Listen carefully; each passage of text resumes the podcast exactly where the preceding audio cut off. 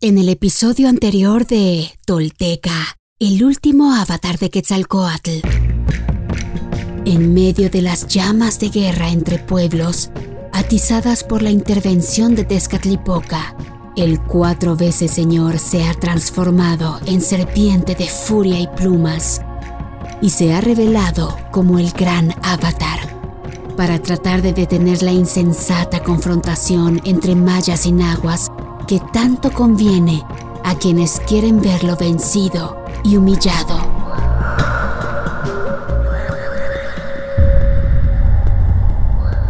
Esto es Tolteca, el último avatar de Quetzalcoatl.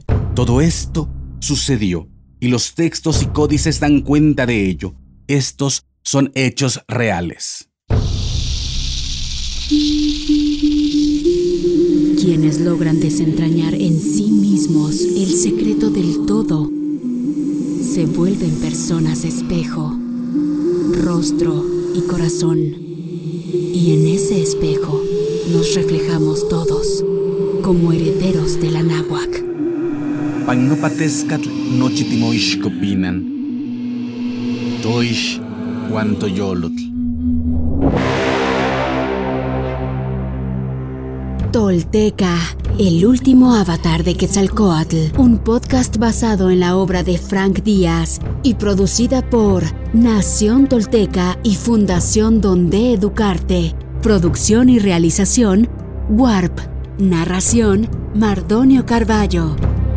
Suscríbete a nuestro podcast y síguenos en redes sociales como arroba Nación Tolteca.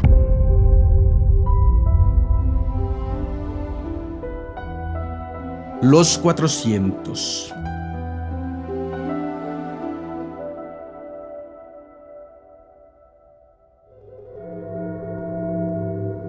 Se disgustó Seacat cuando se dijo que él era el profeta esperado, pues ya no le fue posible caminar en paz entre sus seguidores por las muestras de devoción que le ofrendaban.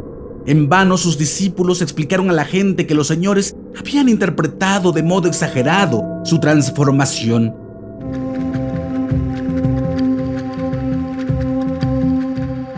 Mayapán se vio asediada por una multitud de curiosos más interesados en sus milagros que en sus enseñanzas.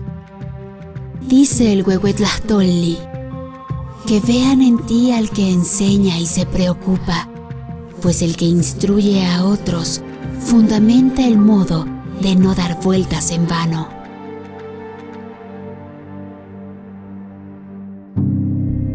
También se sentía culpable por la matanza de soldados en Chichen Itza y contaba con inquietud el paso de los días, sabiendo que Huemac volvería a atacar. Considerando que su presencia arriesgaba al país, decidió abandonarlo. En la siguiente reunión del Consejo, pidió a los señores que le eximieran de su cargo como gobernante de Uxmal, aduciendo que su patria era de importancia vital. Amigos, les dijo, fui acechado y ustedes me refugiaron. Mi corazón fue destinado al sacrificio y ustedes me consolaron. No puedo pagar ese bien con un mal poniendo en peligro sus vidas. El tiempo apremia. Permítanme marchar antes que llegue el invierno. Comprendiendo que sus palabras eran justas, y aunque muchos lo sintieron en sus corazones, los señores lo bendijeron y se despidieron de él. Entonces Seacat avisó a los yapanecas. A la mañana siguiente tomó su bastón y su morral y fue por última vez al árbol donde predicaba. Se habían reunido todos sus seguidores, pues la noticia de su partida había circulado la noche anterior. Agradezco al cielo que nos hayamos conocido, les dijo al despedirse. Agradezco también su devoción, pero no soy un dios, soy mortal como ustedes y algún día moriré. Me voy con el corazón roto, pero me llevo esta satisfacción. Los encontré divididos y los dejo unidos. Los encontré hambrientos y los alimenté. Los encontré enfermos y los curé. Los encontré idolatrando y los eduqué. He cumplido mi deber y ustedes me han correspondido con amor. Les recordaré donde vaya. Cuídense como hermanos y no se entristezcan por mi partida, pues volveremos a vernos.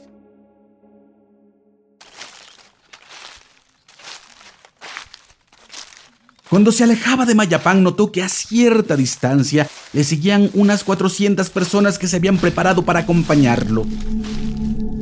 Seacat detuvo a los chiapanecas y un joven de la multitud se acercó. Señor, le dijo, mis amigos y yo hemos estado junto a ti durante años y no nos sentimos bien sino contigo.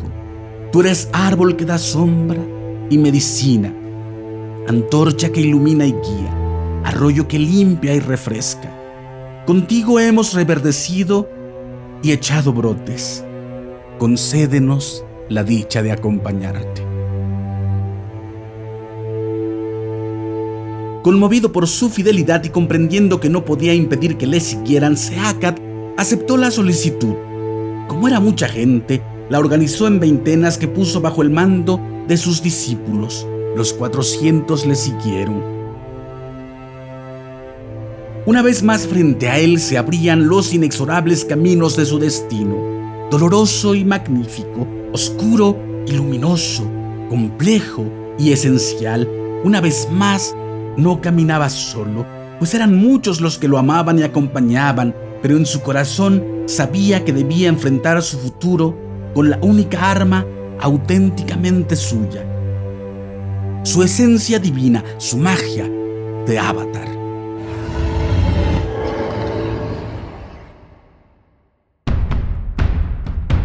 Sea Topilzin Naxil Quetzalcoatl, nuestro señor Unocaña, cuarto paso de la serpiente emplumada. Su compasión solo se compara con su fuerza indestructible. Su visión anticipada de los hechos posibles es proporcional a su ingenuidad amorosa y casi infantil. Su poder explosivo y temperamento inquebrantable se contrapone a los miedos profundamente humanos que a veces le atacan. Es todo, es siempre, es el respetable paso.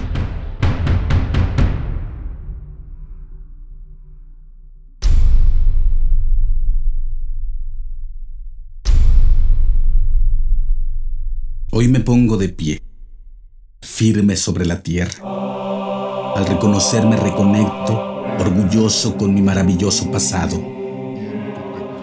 Dejo atrás la mentira, las falsas creencias y la vergüenza que me fueron impuestas. Sí, estoy listo para tomar mi destino. Hoy, después de mil años, he despertado. Soy espíritu tolteca que jamás fue conquistado. Hoy reconecto contigo, Anáhuac, nuestro verdadero grandioso y milenario origen para que desde ahí, unido con mis hermanos toltecas, caminemos erguidos en el presente y hacia el futuro que forjaremos. En mis manos tomo conocer y morar en la sagrada filosofía tolteca, tesoro de la humanidad, que hoy regresa y devela su legado. Un camino para despertar y evolucionar en un mundo que se ha quedado sin imaginación ni respuestas. Así, basados en nuestra verdadera raíz, incorporando los últimos mil años de avances y sacrificios de hombres y mujeres de todas las culturas, iniciamos la construcción de un futuro que sí es posible, deseable y esperanzador para la humanidad, el planeta y el universo. Sí, soy sagrado. Sí, soy tolteca. Sí, soy sagrado, soy sagrado, soy tolteca. He despertado y desde mi vulnerabilidad descubro mi verdadero poder. Una vez más, mi corazón brilla en el horizonte.